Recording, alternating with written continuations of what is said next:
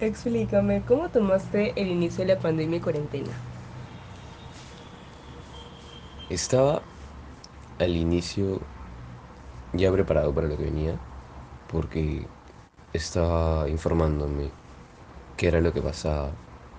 Bueno, estaban informando qué era lo que pasaba con respecto a los otros países y que estaban estando, entrando en estado de emergencia, que ya estaban aplicando una cuarentena en el país. Cosa que pensé que el Perú no iba a ser la diferencia, ¿no? O sea, ¿por qué no afectaría al Perú un virus que afecta a todo el ser humano? Entonces ya me estaba preparando mentalmente para lo que se venía. Solo que de alguna u otra forma no lo quería aceptar, no lo quería asimilar, porque el Perú nunca está involucrado en, en nada.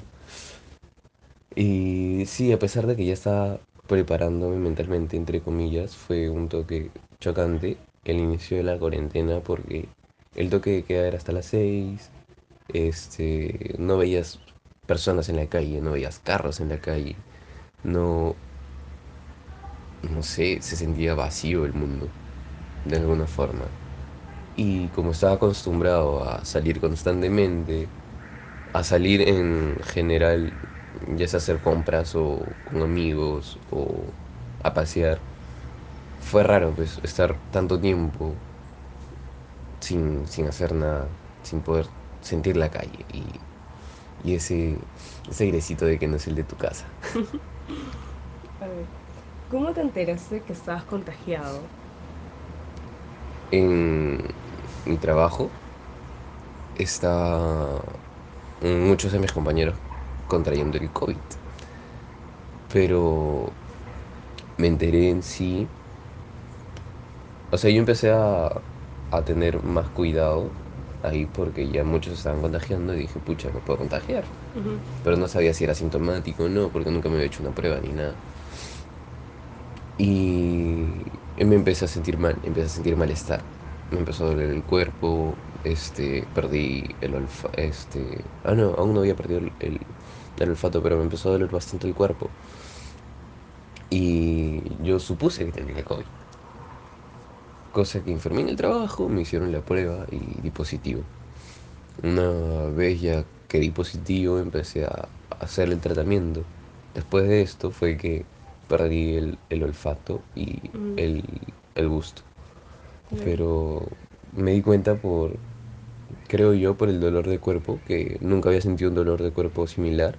O sea, era, no sé qué era lo que me dolía, el hueso o el- los músculos, no sé, pero se sentía raro el dolor. No tenía ganas de hacer nada. Creo yo que por, e- por eso me di cuenta, pero lo confirmé con la prueba. claro. ¿Cómo afrontaste el contagio y qué dificultades tuviste? Cuando contraí el COVID, yo ya no estaba en mi casa. O sea, no, bueno, cuando lo contraje, me mudé de mi casa para no contagiar a mi familia. Me mudé con con un amigo que creo que también ya tenía COVID. Y bueno, eh, no salía de, de donde estaba, salía muy poco para comer. Y nada, o sea, no, no era nada, creo yo, del otro mundo. Seguía siendo yo, no tenía ningún dolor ni nada, solo era lo único que me incomodaba bastante era no poder percibir los, los olores ni poder percibir el sabor de las comidas. Y hasta ahora en realidad, bueno, hasta hace un mes o dos, no, no percibía bien el olfato de, de muchas comidas, los, los sentía igual, como los guisos, los aderezos, todos me olían si- similar, si es que no era igual. Olían muy similar. Las comidas en general. Con el tema del, del gusto, sí me, me recuperé de eso rápido, pero lo del olfato sí quedó por mucho tiempo. Ahora ya percibo lo- los olores normal y todo.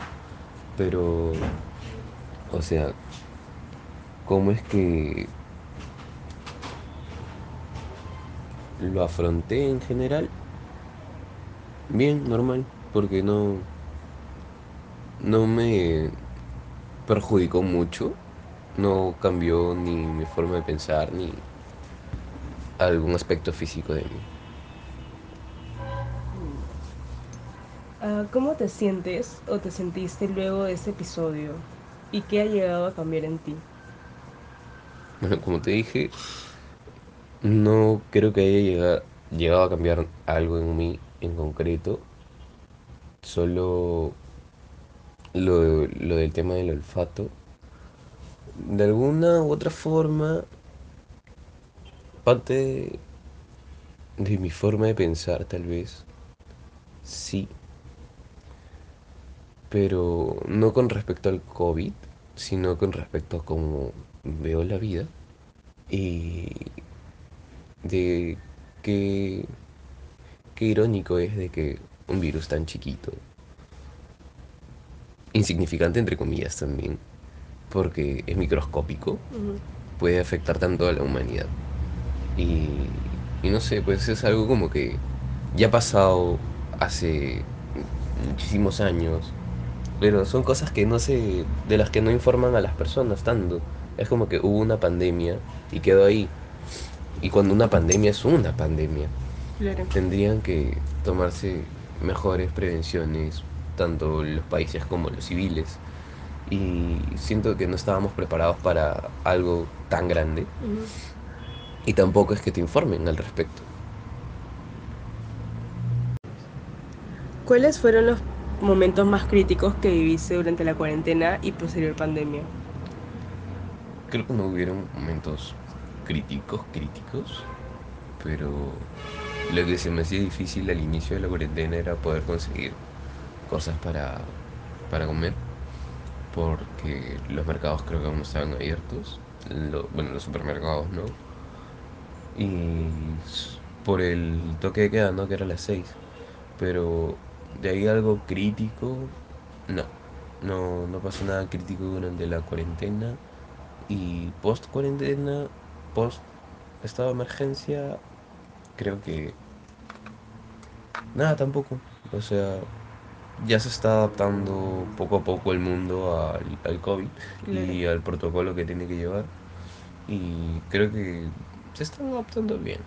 Así que no he, no he visto nada, o al menos yo no he pasado por alguna situación crítica ni durante ni después de la cuarentena.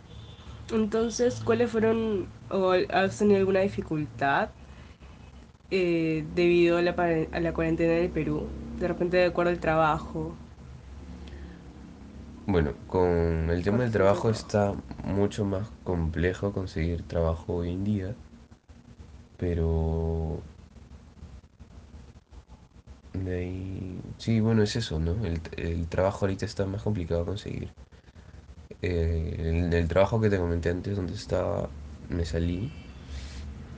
Y sí, pues estaba buscando trabajo desde ese entonces y estaba no hacía nada. Pero de ahí por el resto, como te digo, siento que se está ya normalizando todo. Están abriendo muchos más... Bueno, ya han abierto los supermercados, centros comerciales creo que también ya están abriendo, ya han abierto, Sí. Las piscinas ya las han abierto, están viendo para abrir los cines y pues la gente ya sale a parques, salen a pasear, viajes interpro- interprovinciales e internacionales ya están habilitados, así que creo que tanto el Perú como otros países se están recuperando y se están alzando nuevamente de- de- a pesar de todo, todas las dificultades que hemos habido. Mm, Por otro lado, eh, actualmente, ¿qué medidas tomas tú y toma tu familia para evitar el contagio del COVID-19? Bueno, en este caso yo uso lo, lo básico, lo que es la mascarilla, el alcohol, no sé, en transportes públicos, el, lo que es el protector facial, pero de ahí no, no más porque, eh, o sea, sí he visto personas que son más, eh, Precavidas, más sí, más precavidas y salen con sus trajes, mm, no sé cómo se llaman, pero Los salen con sus ajá, salen con esos, o se ponen más cosas, no sé, mascarillas, que te filtran el, el oxígeno, dejan el COVID afuera y solo respiras aire puro. No sé, pues. No es que sea así. No, no puedo decir tan extremista porque de alguna forma están, preca- están siendo mejor precavidos. Este, pero yo voy por algo un toque más simple, ¿no? Lo que es la mascarilla, salir con mi alcohol, desinfectarme o desinfectar las cosas que meto a casa, ¿no? Pero de ahí no, no sé más. Y bueno, en mi familia ahorita no le he preguntado cómo, cómo estará previniéndose. ¿Quiénes crees que son los culpables de la pandemia vivida? Bueno, hablando de teorías conspirativas, podrían ser potencias mundiales que de alguna u otra forma están viendo la forma de... No recuerdo cómo se llama. No sé si quisieron poner una ley o exactamente qué es lo que era, pero a las personas de adultos mayores de tercera edad que reciben una pensión, dormirlos con una inyección, cosa que ya no es como una fuga económica en el país, Claro. cosa que es un poco cierta, pero tienen todo el derecho las personas de recibir ese dinero porque es por el cual han estado trabajando toda su vida. Claro. O sea, no tienen tampoco este, la potestad para quitarle la vida a alguien en sí. Pero bueno, nadie acataría esa norma, esa ley o lo que sea. Y supongo que habrán buscado una respuesta para hacerlo sin quedar mal. Y tal vez hayan hecho o hayan intentado hacerlo con el COVID. Por otro lado, se supone que era una especie de arma biológica Y este y que se les escapó a China. O sea, se les salió de la mano, ¿no? Se contagió uno y empezaron a contagiar a todos y así. Este, pero no sé, la verdad, no, no sé, no, no le puedo echar la culpa a alguien Claro. porque no tengo ni las pruebas ni el conocimiento suficiente con respecto al tema para poder decir, fuiste tú. Claro. Pero te hablo de lo que, de lo que oigo, de lo que he escuchado y de lo que, de lo poco o mucho que puedo estar investigando con respecto a eso. Finalmente, ¿qué crees que nos depare el futuro? Haz muy... Este, al Perú o al mundo en general, o a mí. al mundo en general. Al mundo en general, como te dije, creo que ya está normalizándose lo que es el COVID y el protocolo de bioseguridad que, Claro, para convivir con ello. ajá, ya nos, no hay otra de que adaptarnos a lo que hay ahora. Tal vez en un futuro regrese todo a la normalidad, lo que, bueno, la normalidad antes, porque ahora esta es nuestra normalidad. Y estar, salir sin mascarillas y salir sin, sin tanta vaina, ¿no? Ujú. Y, pero no sé, lo, lo dudo, tal vez sea en un par de años, tal vez no, tal vez tengamos que salir de, ahora en adelante siempre con mascarilla, pero como siento yo y veo que ya se está normalizando, creo que no, no nos, no nos viene un mal futuro, ni ya con tanta angustia de están falleciendo tantas personas, tantos familiares, tantos seres queridos que se van por esta enfermedad, sino que ya hay mejores métodos de, de prevención y, y que ahora están teniendo también un poco más cuidado con ese tema, aunque igual siempre hay personas y personas, ¿no? De que o les llega altamente el COVID o, o no. Pero en general que sí, podemos vivir con el COVID. Nosotros, o sea, hablando del Perú y otros países, como lo están, como lo están haciendo y como lo estamos haciendo. Y creo que va, va a estar bien. El mundo puede estar bien un tiempo más. ¿Y has modificado tus objetivos futuros de alguna manera debido a la pandemia? Mis objetivos futuros, sí, porque al inicio de pandemia, antes de la pandemia, yo ya tenía trabajo, me, me iban a confirmar otro. O sea, yo ya estaba un toque más centrado con lo que era mi futuro. Después de pandemia, este, bueno, estaba trabajando en un restaurante, iba a empezar en una empresa de marketing para ventas de campañas corporativas. Y no sé, o sea, se tuvieron que cerrar ambas empresas, al igual que todo, por lo que inició la cuarentena y hasta ahora no han reabierto. Pero por, por ende tengo que, que buscar otros, otras formas de volver a trazarme ese futuro que ya, ya tenía ya prácticamente. Ahora otra vez a, a buscar chamba en, en lo que sea, como te dije antes, está un toque más complicado, pero igual.